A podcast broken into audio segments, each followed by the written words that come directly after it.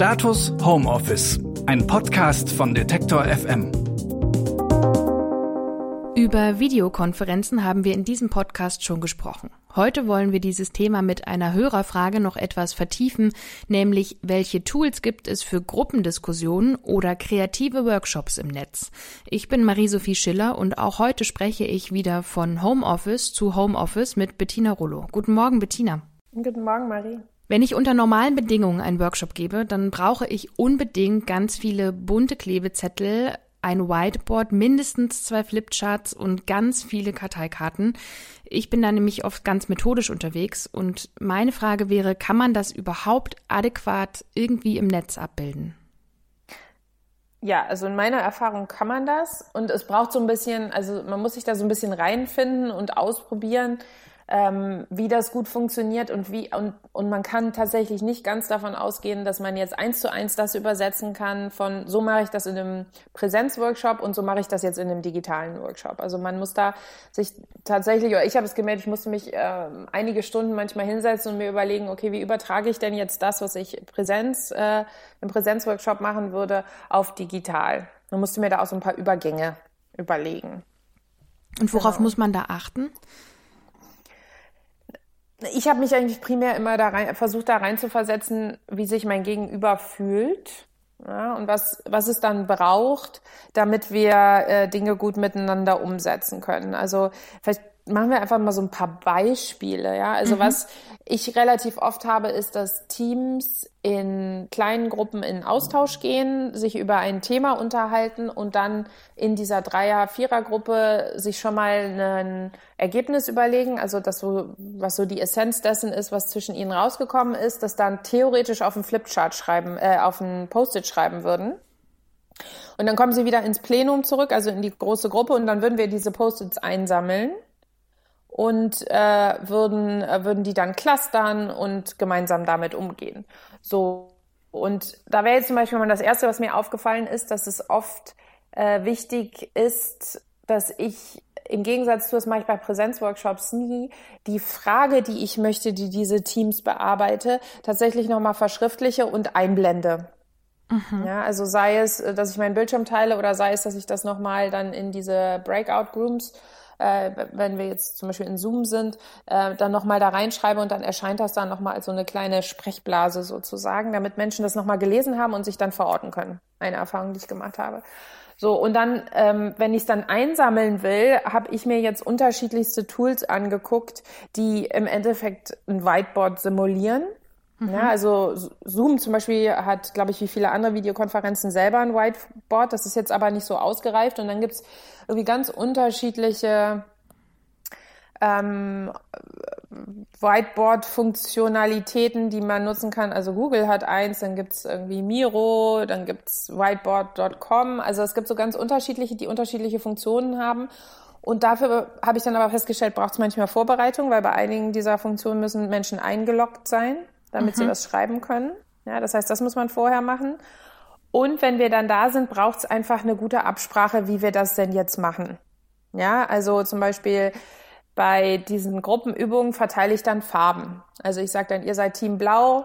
Wenn ihr dann auf, in das Whiteboard geht, bitte macht euch ein blaues Post-it, schreibt eure, eure Antwort oder euer Ergebnis da drauf. Wie lang darf das denn sein? Also wenn man einen Post-it in einem Präsenzworkshop beschreibt, dann ist das so ein bisschen natürlich begrenzt, was da drauf passt. Aber wenn ich tippe, dann kann ich das ja unendlich verändern. Das hilft mhm. uns natürlich auch nicht weiter. Dann zum Beispiel zu sagen Stichworte.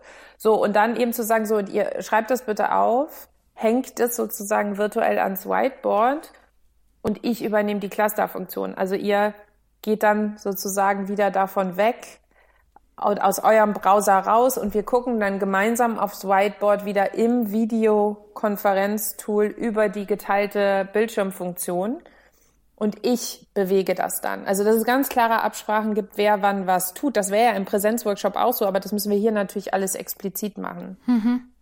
Damit es kein Durcheinander wird sozusagen. Genau. Hast du eine Vorstellung davon, bis wie viel Teilnehmer das sinnvoll ist und wo vielleicht irgendwann mal eine natürliche Grenze erreicht ist, wenn man dann auch zwischen Tools hin und her springt? Naja, ich glaube, also für mich ist das tatsächlich gar nicht so, also die Tools können manchmal nicht so viele.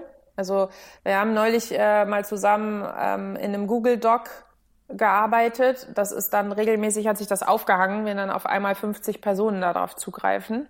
Mhm. Ne? Ähm, das hat dann nicht so gut funktioniert. Also da gibt es, glaube ich, oft eine technische Begrenzung und da ist es, glaube ich, sinnvoll, wenn man sich das vorher versucht, ein bisschen bewusst zu machen oder ein bisschen versucht rauszufinden, was das wohl sein kann. Ich finde, bei intensiven Workshop ist es für mich immer schwierig, wenn die Teilnehmeranzahl, die Anzahl der Bildschirme, die mir auf einem, also die auf meinem Bildschirm angezeigt werden können, überschreitet. Ja, also das glaube ich, bei Zoom sind es 49 in der Maximalanzahl. Und dann finde ich es einfach schwierig, wenn ich einige Leute dann immer nicht sehen kann und immer hin und her blättern muss zwischen den unterschiedlichen Bildschirmansichten. Also das ist für mich viel wichtiger, dass ich die Leute sehen kann. Mhm. Aber zum Beispiel habe ich auch schon größere Veranstaltungen mit 60, 70, 80 Leuten gemacht und da haben wir schon auch Ergebnisse eingesammelt und hatten ein Tool, das das auch konnte. Das hat dann schon funktioniert. Mich würde noch interessieren, es ist ja manchmal schon, wenn man so ähm, intensive Kreativworkshops hat, je nach ähm, Nutzerinnen und Nutzern, aber manchmal eine Herausforderung, wirklich alle so dabei zu halten in der Konzentration. Wirklich niemand macht zwischendrin mal irgendwie Mails oder die Leute legen auch mal ihr Handy weg und das, was sie sonst so beschäftigt. Wie schafft man das denn dann in so einem dezentralen Workshop? Das stelle ich mir noch viel schwieriger vor. Ja, das ist auf jeden Fall auch viel schwieriger und meine, der Witz ist ja immer, man kann das ja an der Augenbewegung sehen, wenn jemand was anderes macht. Ähm, naja, also für mich ist das, also ich bin jetzt nie jemand, der das dann irgendwie benennt oder aktiv einfordert. Also was ich aktiv einfordere, ist keiner telefoniert und wenn wir uns gemeinsam darauf verständigt haben, dass die Bild, also dass die Videos an sind, dann bleiben die auch an, es sei denn, es gibt irgendwie Umstände wie die Kinder laufen ins Bild oder ich muss mich mal kurz um was anderes Wichtiges kümmern im Homeoffice, dass ich das, also dass ich da nur rausgehe, aber dass wir eben keine Telefonate einnehmen. Also das, und das wäre ja genau dasselbe wie in einem Präsenzworkshop, da würden wir uns auch auf sowas einigen. Ob jetzt jemand zwischendurch noch E-Mails checkt und was schreibt, das kann ich tatsächlich dann nicht beeinflussen und will ich zum Teil auch nicht beeinflussen.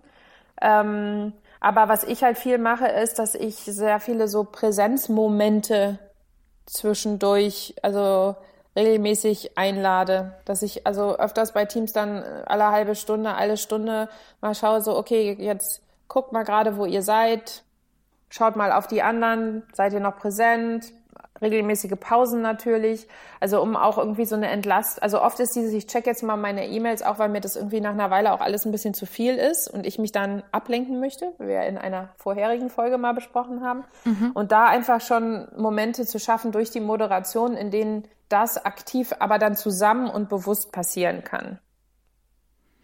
Vielleicht ähm, noch. Ich glaube, das finde ich wichtig. Vielleicht noch zum Schluss, ähm, ja, irgendwie eine Frage, auf die es vielleicht gar nicht so eine gute Antwort gibt, aber ich habe zumindest die Ver Erfahrung gemacht in den vergangenen Wochen, dass nicht immer, aber ein oder zweimal auch die Internetverbindung einfach ein bisschen gestreikt hat. Optimalerweise in einer idealen Welt wäre die natürlich bei allen Voraussetzungen und gut, um uns das zu ermöglichen. Wie gehst du aber damit um, wenn das bei vielleicht sogar dir selber in so einem Workshop oder bei ein, zwei Teilnehmern dann eben doch hakt? Äh, ja, also ist mir tatsächlich zum Glück noch nicht passiert, aber ähm, also bei mir fluktuiert das Internet einfach. Also ich bin da nie ganz raus, aber irgendwie rapp, rappelt's dann. Also ich persönlich habe als Backup immer mein Handy mit meiner Handy-Internetverbindung und auf meinem Handy habe ich dann, also wie ich ja schon erwähnt habe, ohne jetzt Werbung machen zu müssen, ich nutze hauptsächlich Zoom das heißt, ich habe dann mein Backup als Handy mhm. ähm, und wechsle dann da drauf, habe dann natürlich aber da nicht alle Funktionalitäten zur Verfügung wie auf dem Desktop und dann muss ich halt das adaptieren.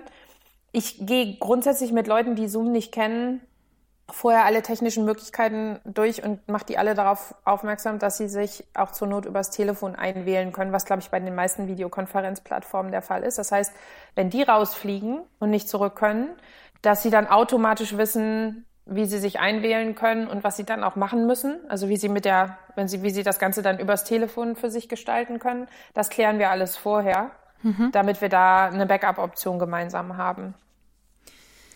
Interaktive Workshops im Netz. Darüber haben wir heute gesprochen und wenn ihr ein Thema habt, was euch interessiert, dann hier wie immer der Hinweis, schreibt uns das doch gern per Mail an homeoffice@detektor.fm. Bis dahin wünsche ich einen produktiven Tag und ich sage Tschüss und auch Tschüss Bettina.